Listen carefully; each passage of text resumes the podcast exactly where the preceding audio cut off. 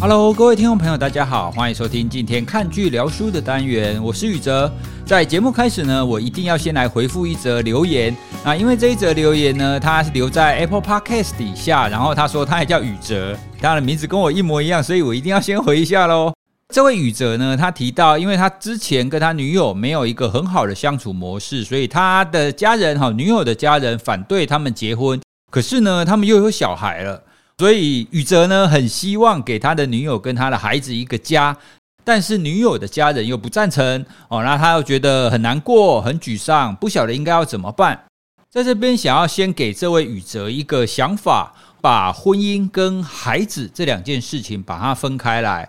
从你的留言当中啊，发现你觉得要给孩子一个最好的一个成长环境的话，你就要组成一个家，你就要跟你的女友结婚，然后他同时拥有爸爸妈妈，这样好像才会是一个对孩子最好的一个成长环境。但实际上，好，实真实生活当中其实不见得是这个样子的。所以现在，就算你没有办法跟你的女友结婚，哈，那不管是什么因素了，哈，你没有办法跟女友结婚的话，你依然是你孩子的爸爸。这一点是不变的哦。那就像之前我们曾经在法克西法聊天室有聊到父母离异之后对孩子的影响，它的概念是一样的啊。就算你父母亲离婚了，或者是你跟你女友没有结婚，你跟孩子之间的牵绊哦，你跟孩子之间的关系，这一点是不变的。在这种情况底下，你要怎么样给孩子一个好的成长的环境？就算没有婚姻这样子的前提，你依然可以好好的照顾孩子啊。所以不见得要把婚姻跟孩子绑在一起才是最好的。你先把这两件事情分开来想，先想好怎么照顾孩子。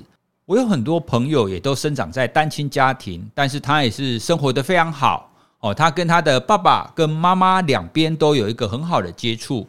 你可以先朝这方面来想的话，或许你的问题就没有那么难以解决，因为毕竟你是孩子的爸爸，这一点是不变的嘛。好了，说到婚姻啊，我最近正在追日剧《离婚活动》这一部，这一部当中啊，它描绘了很多的剧情，其实都跟生活、跟真实的婚姻生活真的非常的接近。然后呢，我也在剧中获得了非常多的领悟哦，所以推荐各位，如果你已经结婚了，或者是你即将结婚呢，非常推荐大家追一下这一部哈，这一部还蛮好笑的。那以后呢，我们应该也会录一集来谈离婚活动，来谈婚姻生活等等的哦，所以大家可以先追起来。这一部呢，我是在 KKTV 上看到的，好，所以如果各位感兴趣的话呢，也可以上 KKTV 去看一下哦。好了，今天我们要谈的主题呢，其实是两本书的书名的结合，一本叫做《终结平庸》，另外一本呢叫《黑马思维》。那这虽然是两本书，但是从我读完之后，我觉得它是在讲同样一件事情，谈的就是在我们这个不确定的时代，在我们人越来越多元的情况底下，你要怎么样把握你的强项，然后在众多人当中可以脱颖而出。在之前呢、我们有一集就是在谈不确定感。因为我们这个社会知识越来越多，科技越来越爆炸，然后变化越来越快，而且我们每一个人跟每一个职业，社会上所有的情况都会越来越多元，人当然会变得越来越多元啊。可是呢，在我们社会当中，或者是企业，或者是学校，我们在各个制度底下的规划跟限制，其实都没有变化的那么快。哦，所以就会造成有一些他可能是很有才华的人，可是他因为制度的限制，所以他没有办法在现行的情况底下出头，他必须要转换一个方法才能够凸显出他的才能。黑马的概念呢，是说在一般的情况底下，大众都不看好他会有一些成就，可是呢，他却异军突起，然后会有一些不平凡的表现。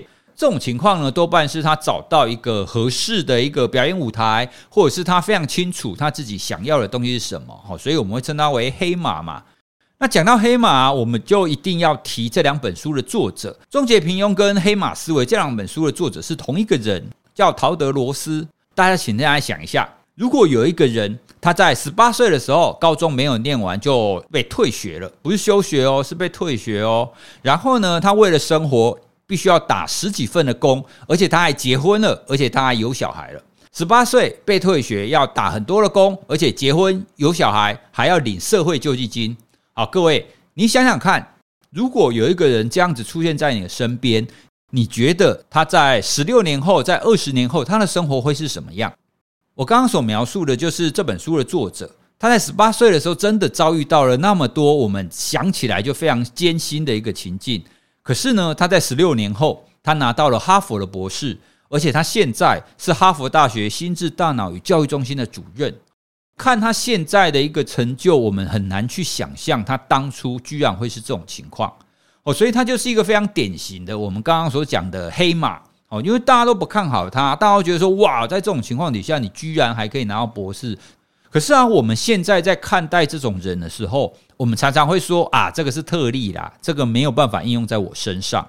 可是呢，作者就不这么认为。作者就觉得说啊，我们都是人啊，如果我可以的话，没有道理别人不行。当中的差别到底是什么？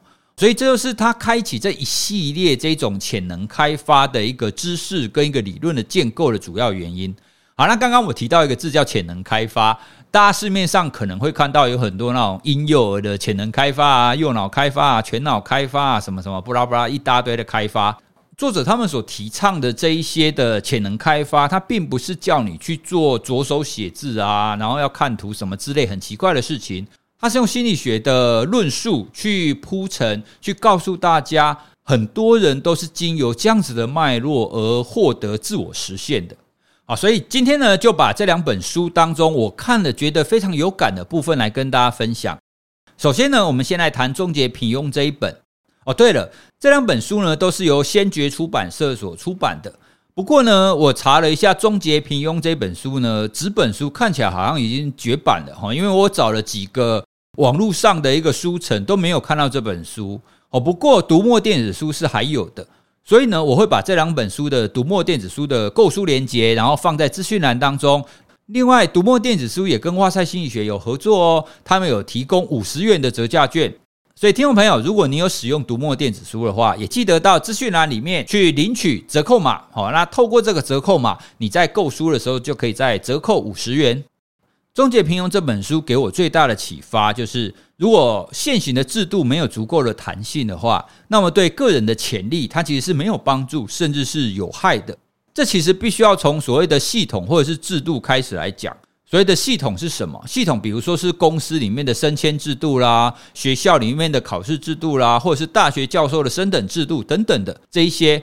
那这一些我们听起来好像都是应该很客观、很公平嘛。那你既然要升等，既然要考试，既然你想要有排名，你就必须要有一些客观的指标嘛，来确认说这个人他是不是在这一群人当中，在这个公司或者是在这个学校里面，他的排名是超过大部分人的。因为我们都希望找到优秀的人嘛，哦，不过呢，在《终结平庸》这一本书，他要提出一个非常重要的观点。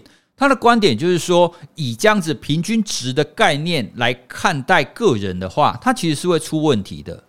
从我们刚刚所讲的排名、考试、升迁等等的，它当中其实都隐含着平均值的概念嘛。好，那这本书他提出一个让我印象深刻的例子。在一九五零年代啊，美国的空军，他为了要设计那个战斗机的驾驶舱，在比较早的时代，战斗机的驾驶舱它其实是没有办法有弹性的。换句话说，它的驾驶舱只有一个 size，它的椅子没有办法前后上下移动，没有办法调整。所以呢，他们为了要找到一个最适合的一个大小，他们就做了一个统计，找了四千多个飞行员来，然后去测量他们的体态。包含他们的身高啦、手长啦、脚长啊、腰围啊、大腿围啊、手围啊等等的，就把他们身体很多的生理指标都把它测量起来。各位，你想想看，如果你是空军的这个执行者，你希望找到一个最能够符合大多数人的驾驶舱的大小，你应该要怎么设计呢？哦，请记得它不能调整哦，你需要找到一个可以符合最多人使用的。讲到这边，其实大家都会浮现出一个概念，就是好啊，很简单啦，我只要把这四千多个人他的身体的指标做平均，你只要找到平均值的话，理论上这个平均值所构成的这个驾驶舱，它应该就可以让最多人符合来使用吧，对吧？我在看这本书的时候，我的第一个念头也是这个样子，因为平均值就是最多人有的范围嘛。所以你在大多数的项目上，你都取取平均值的话，应该就可以符合最多人。好，但事实上错，完完全全错了。当中有一个科学家，他就怀疑平均值这样子的概念，他认为不对，平均值这样子的概念找不到一个合适的驾驶舱大小，所以呢，他就把所测量的那一些项目找了十项跟飞行员最相关的，就包含了身高啊、手长啊、脖子的粗细啊、大腿的粗细啊、手腕的粗细啊等等的。他会想到，嗯，那在四千多个飞行员的测量当中啊，可以完全符合这十项平均值的，到底有多少人呢？听众朋友，你可以猜一下。每一项都有取平均值嘛？那理论上四千多个人当中，在这十项通通符合了，应该有不少吧？他的结果发现，四千多个人当中呢，没有办法找到一个人是都符合的。就算把十项缩减成三项，他就只挑三项哦，也不到三点五 percent 的人符合。换句话说，四千多个人里面呢，不到一百四十个人符合。空军这个例子啊，是一个非常好的启发。我们觉得体态这件事情。很简单，就只要把你身体各个项目分开测量，然后找到一个平均值，我们就觉得这应该是符合最多人的嘛。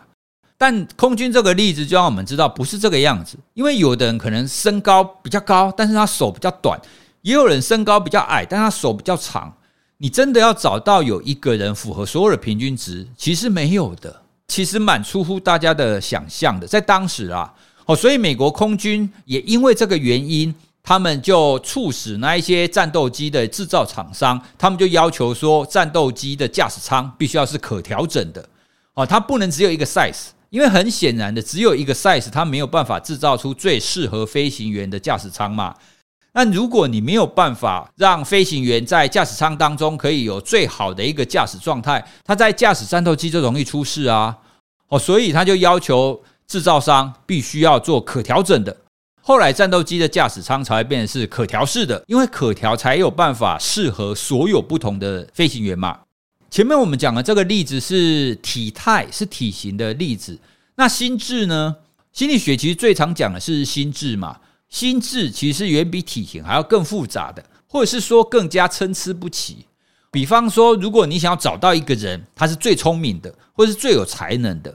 那听起来好像很简单，对不对？最聪明啊，好，那接下来我们要问的就是什么叫做聪明？你要怎么去定义聪明？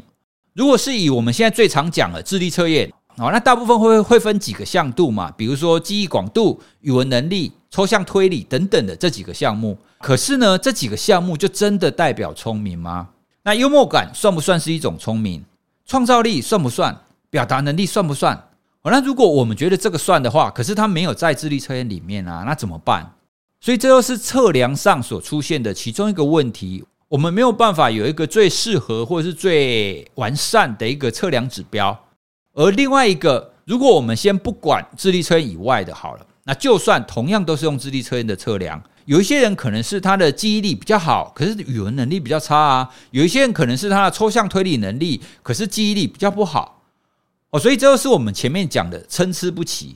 在这种情况底下，我们用一个测验拿到一个总分，你就很难单纯用总分来比较谁是比较好的。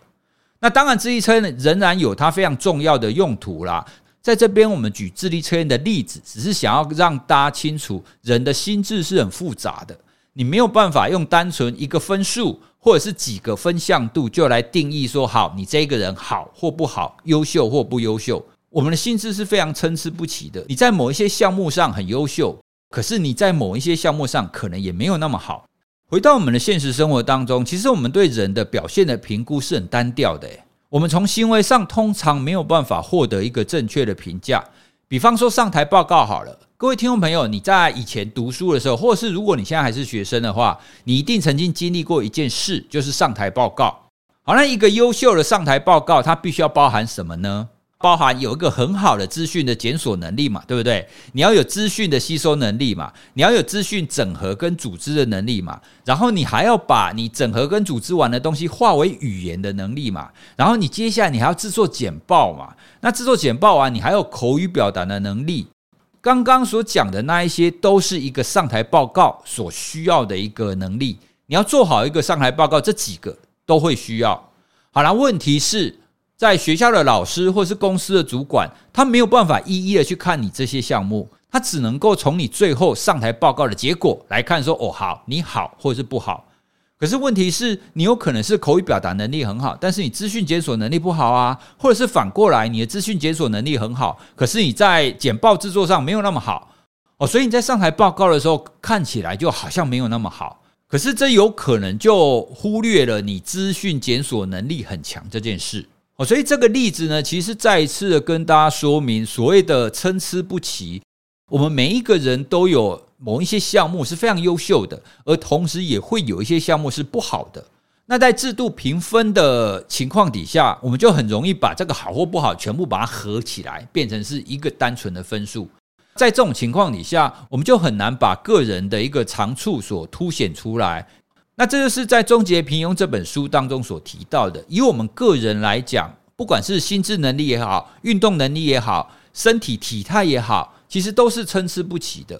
我们没有一个就是完完全全是一致性的一个发展或一致性的好的东西，所以在这种情况底下，你要找到最适合个人发展的一个方法，你就不能完全遵照系统或是遵照制度的一个方法去做，你必须要了够了解你自己，够了解你自己的长处在哪里，够了解你自己好的地方在哪里，不好的地方在哪里。这样子，你才有办法找到最合适个人发展的一个方向。讲到这里啊，听起来好像是制度，看起来好像是很不好的一个方向哦。比方说升迁制度啦、奖惩制度啦、考核制度啦、升等制度啊等等的，这听起来好像非常的糟，但其实不见得是这个样子。好，那这些系统化的制度，大约都是从工业时代开始的啦。哦，因为开始要大规模制造以后，你最重要的是什么？最重要你要有个 SOP 嘛。那你一有一个 SOP，你最重要的是什么？你要标准化，你要把很多的事情来做标准化。你的工厂、你的产品的制造要标准化。所以，当员工越来越多的时候呢，人也会变成是需要标准化的。哦，在这样子的前提底下，才会设计那么多的制度。才会说哦，好，你要符合这几项，你就可以升等，你就可以加薪，你就可以升级。所以，如果我们从这个观点来理解标准化这件事，其实它没有什么不好，因为它在整个组织或者系统的一个管理上，它有最高的 CP 值。可是呢，这样子一个标准化的世代，在我们现在科技越来越进步，知识越来越多，我们人们越来越多元的情况底下，社会其实是变复杂的，人也是变越来越复杂的。在大家都非常多元跟复杂的情况底下，标准化的思维就会变成跟不上哦，因为你只有一套的规则嘛。所以，如果个人你一直跟着现在标准化的情况的话，除非你这个个体非常适合这样子标准化的条件啦，不然你将会因此而去抹杀掉你部分的长处。标准化思维最明显的就是我们的上课，就是我们教育的方法嘛。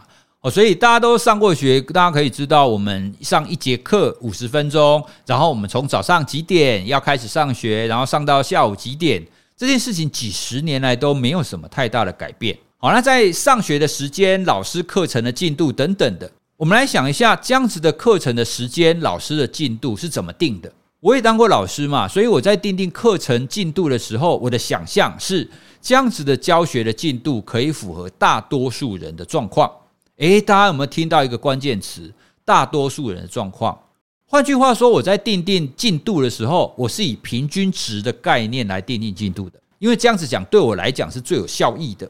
好，所以对老师来讲，这种做法没有什么错误。可是现在，当如果你是学生呢？如果你是学生，面对这样子的标准化的思维、标准化的制度的话，你的学习可以达到最好的效率吗？比方说，你的国文能力可能一般般而已。哦，所以你跟着老师的进度可能刚刚好，但是你的数学能力超强啊，所以老师在上课你觉得很无聊。可是也有可能你的英文能力不是很好，所以老师上课的进度你跟不上。哦，所以这个例子就是想要跟大家说明，同样一个个体，他在接受这样子的标准化的一个制度的情况底下，他仍然有可能会出现不适应的情况。他有一些是符合标准化的，但是有一些他是超前，有一些是延后的。所以有一些研究，他们就是想要探讨什么样子的方式是可以最适合学生学习的。一个研究呢，他们就设计了两种方式。第一种方式呢，就是跟我们刚刚讲一样，它有固定的一个进度。第二种方式呢，它是让学生自己安排自己的进度。就是说同样的东西让你学，同样的教材哦，同样的内容哦，你可以安排哪一章学得快一点，哪一章学得慢一点都可以，但是你学习的总时数都是一样的哦。所以这两组的差别就只在于有一组是他可以自己安排，有另外一组他是让老师安排，就所有人都固定的。好了，结果呢，固定的那一组他学的比较好的大概是百分之二十左右。可是呢，可以自己决定学习进度的那一组，有百分之九十都学的比较好。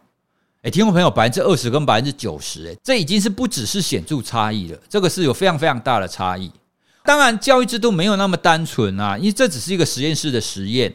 可是呢，我们从这个角度来看，就可以知道。在学习上，因为每一个人都有个体化不一样的情况，你的不同的能力是参差不齐的，所以你放在同样的标准化的制度底下，你的学习就没有办法获得最好的发展，就没有办法做最有效率的一个学习。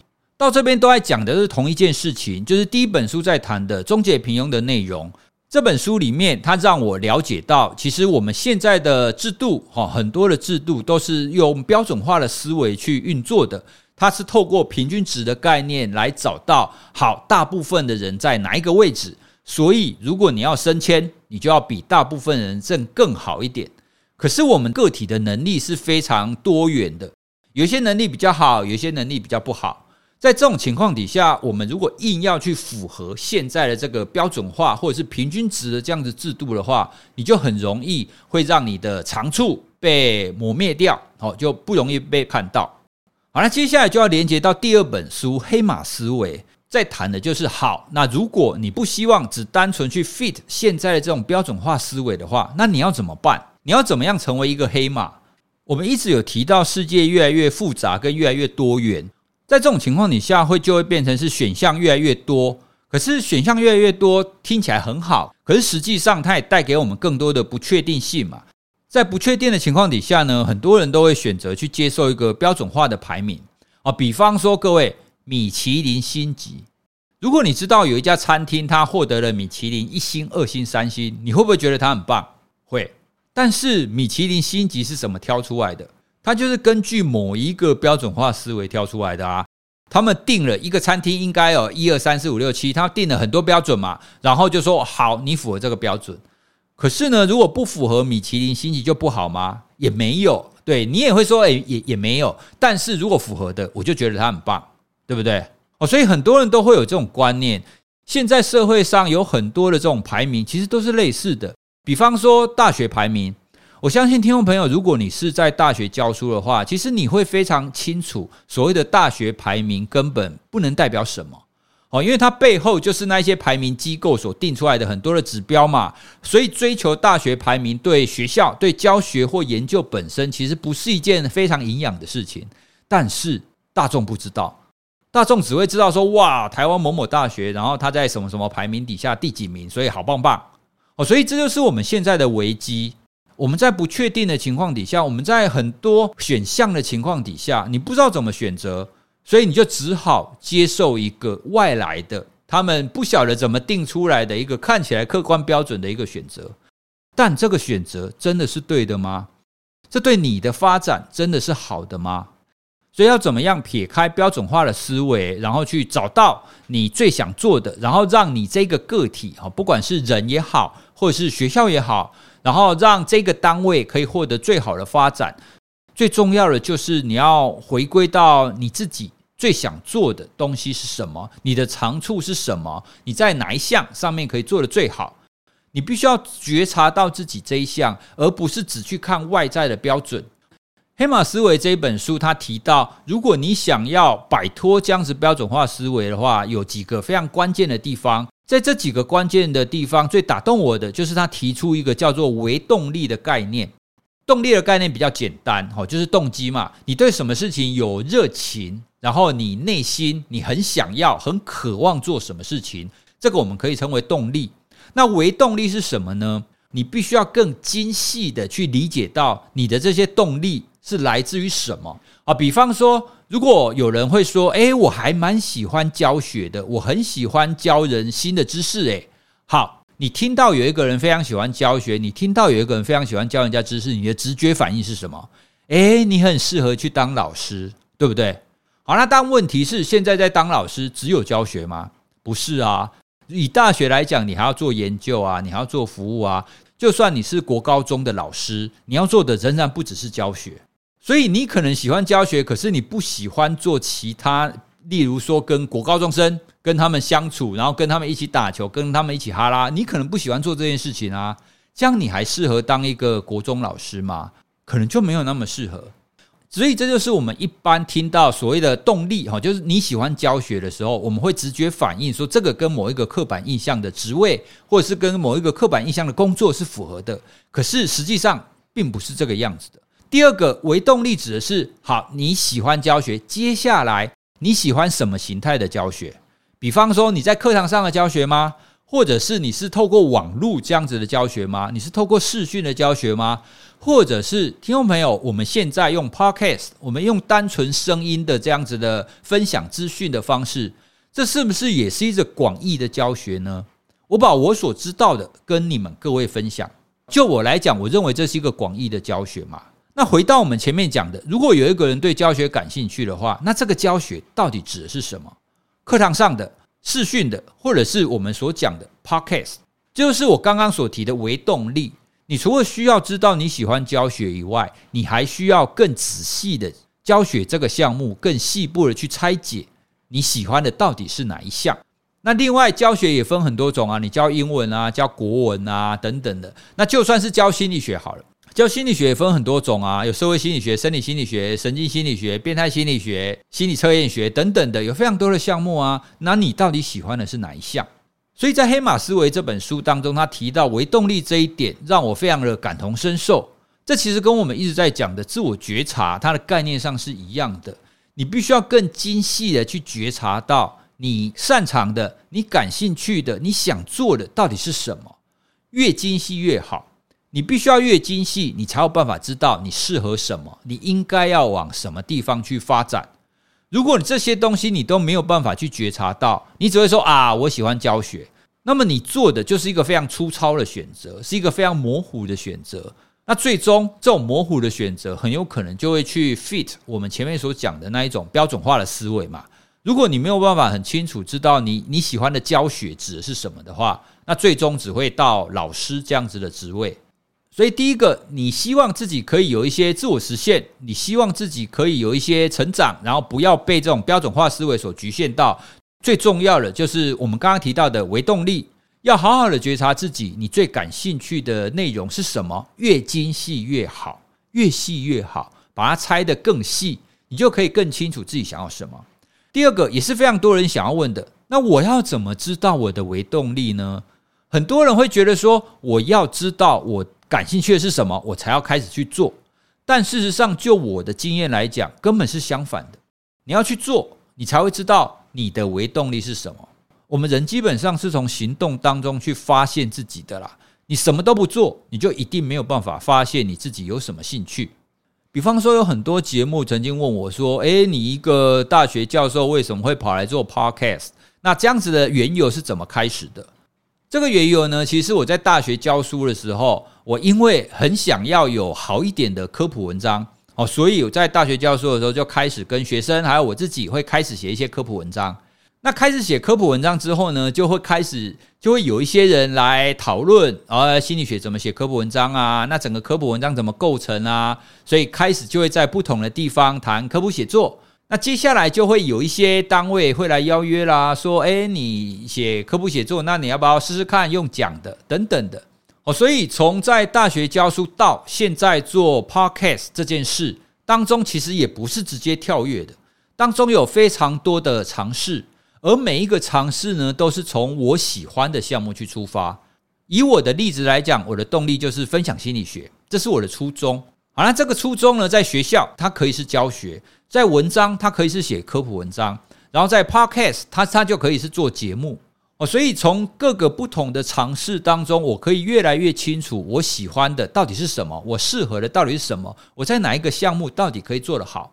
那如果我从来不做，我一直在学校里面教书的话，我永远不会知道我有没有办法做一个 Podcast，因为你没有尝试嘛。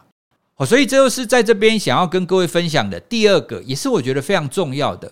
你必须要透过行动去了解你自己。就算你自己现在完全不知道你想要干嘛，你随机去行动也是好的。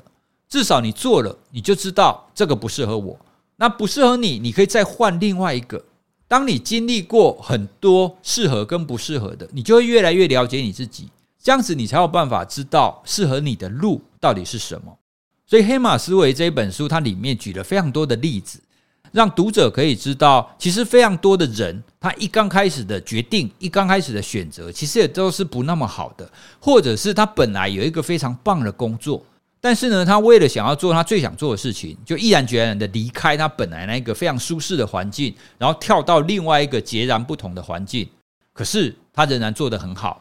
他甘之如饴，而且他最终也非常有成就哦。所以黑马思维最重要的一点就是你需要自我觉察，而这个自我觉察也需要越来越精细哦。就是我们刚刚讲的微动力。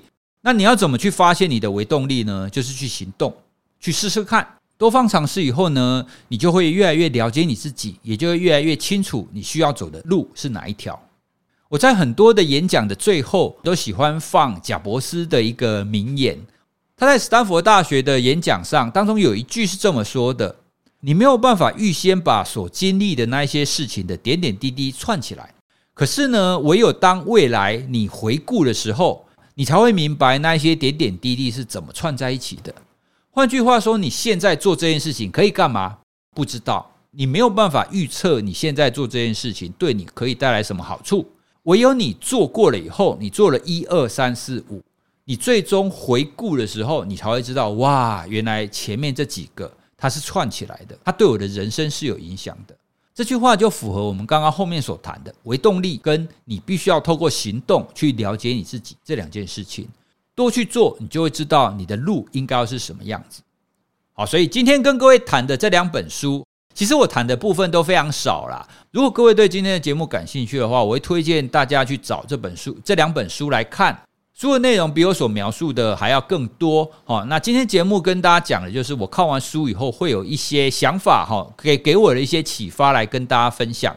因为现在疫情关在家里嘛，所以我们应该可以有比较多的时间看书来，而而且看完书以后，我们就可以录节目来跟大家分享。我们下一集仍然是说书哦，而且在这边可以先预告一下，我们下一集说的书是一本近期推出的重量级的书籍，就是康纳曼所写的《杂讯》这本书，才刚出大概两三个礼拜而已，在下一集就要跟大家分享这本书的导读哦。好，那我们今天的节目就讲到这边喽。如果你有什么想法想要回馈的话，欢迎大家可以到 IG 找我们，也欢迎你在我们的贴文留言或者是私讯给我们哦。我们看到大家的留言或者是私讯都会非常的感动。好，那我们今天就到这边喽，谢谢大家，拜拜。